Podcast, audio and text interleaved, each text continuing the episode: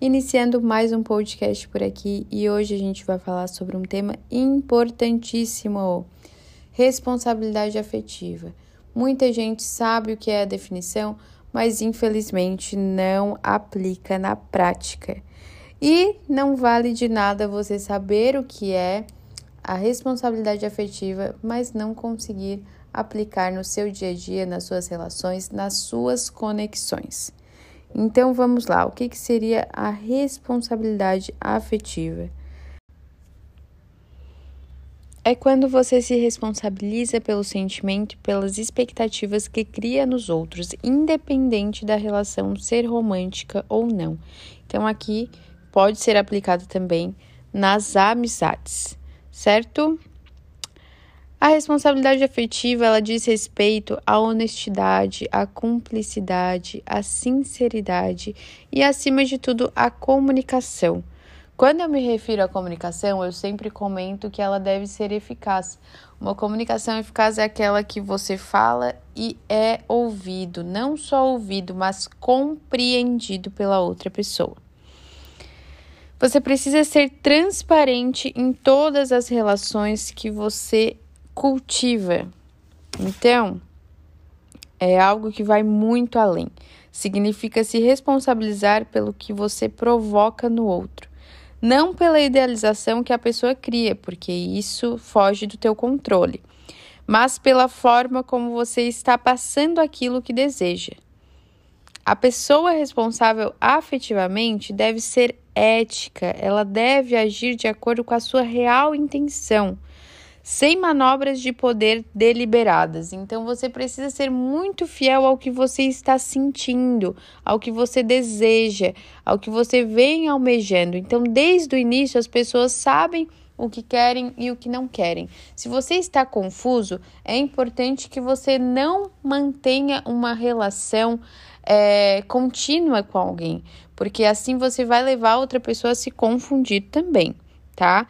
Então, a responsabilidade afetiva nada mais é que ter consideração tanto com os próprios sentimentos e intenções, quanto com os da outra pessoa que estiver envolvida.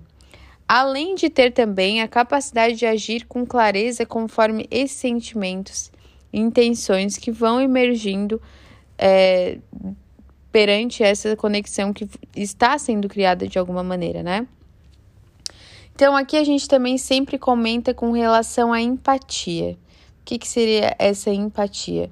É se colocar realmente no lugar da outra pessoa. Não faça com o outro o que você gostaria que não fizessem com você. Então, isso realmente está super correlacionado, tá? É interessante que você sempre tenha em mente. É, bom, quero viver a minha vida de solteiro? Então tá certo, vou viver minha vida de solteiro. Se você está ficando com alguém é, como se namorado fosse, vendo todos os dias, conversando todos os dias, dormindo finais de semana na casa da pessoa, é, fazendo programas a longo prazo. É, talvez vocês não se vejam todos os dias, mas semanalmente, ficam bastante tempo juntos, fazem bastante programas de namorados. Ultimamente, com a pandemia, que não tem muito essa questão de balada, de festa, as pessoas se aproximaram mais, fizeram programas mais intimistas, sim. Se você tem feito isso, mas no início da relação você deixou claro, ah, não quero namorar, mas as suas atitudes estão sendo contraditórias, não estão sendo condizentes com é, o que você falou inicialmente que não gostaria de namorar, você precisa ter uma conversa com essa pessoa. Olha, me desculpe, eu não sei, talvez você possa estar me interpretando errado, mas realmente eu não quero namorar. Então você precisa deixar isso muito claro, não só através da comunicação, mas através de gestos também. Então eu sugiro para vocês que é, é, interessante vocês conversarem e também frear um pouco as coisas, sabe? Se a pessoa não está caminhando junto, não está com o mesmo propósito, vocês precisam se alinhar. Olha, será que é interessante a gente continuar dessa forma? Porque assim, eu sei o que eu quero. Eu quero namorar. Eu já passei da vibe de estar solteira. Então eu quero algo mais sério. Só que às vezes a pessoa, a outra pessoa recém saiu de um relacionamento, ela precisa respirar, ela precisa ter novas experiências, mas ao mesmo tempo tá carente. Então é onde ela está muito confusa emocionalmente, por isso até que às vezes ela nem se toca, nem percebe o mal que está fazendo a outra pessoa. Então, se você estiver confuso emocionalmente, não se envolva com nenhuma pessoa continuamente, porque é bem possível que você vá confundi-la também tá? Porque normalmente essas pessoas que recém saíram de um relacionamento, elas estão vulneráveis, estão carentes, enfim, é uma turbulência de sentimentos, então elas precisam se resolver primeiro para depois se relacionarem com outras pessoas. Agora você que está do outro lado, que já sabe o que quer, que está decidido, que não está confuso, vai se encaixar, vai se relacionar com pessoas que não sabem o que querem? Também não é interessante. Então, você precisa se alinhar com pessoas que estão obstinadas, que sabem o que querem, que estão decididas. Então, filtra um pouco, seleciona as pessoas que vão participar da tua vida, porque às vezes tu já tá tão bem, tem coisas que não valem a nossa paz de espírito. Então, foca nisso também, tá? Outra coisa que vocês têm que ter em mente é que homens e mulheres funcionam de forma totalmente distintas certo? Homem é pura razão, mulher é pura emoção. Então, homens, vamos dar um exemplo. O homem vai lá no posto, compra um chocolate e leva para a menina que ele tá ficando.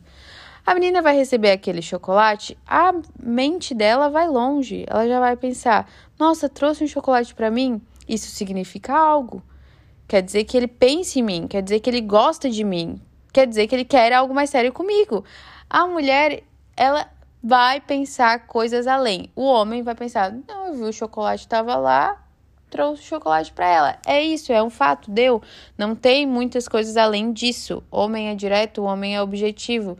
Mulher é muito mais sonhadora, a imaginação vai longe mesmo.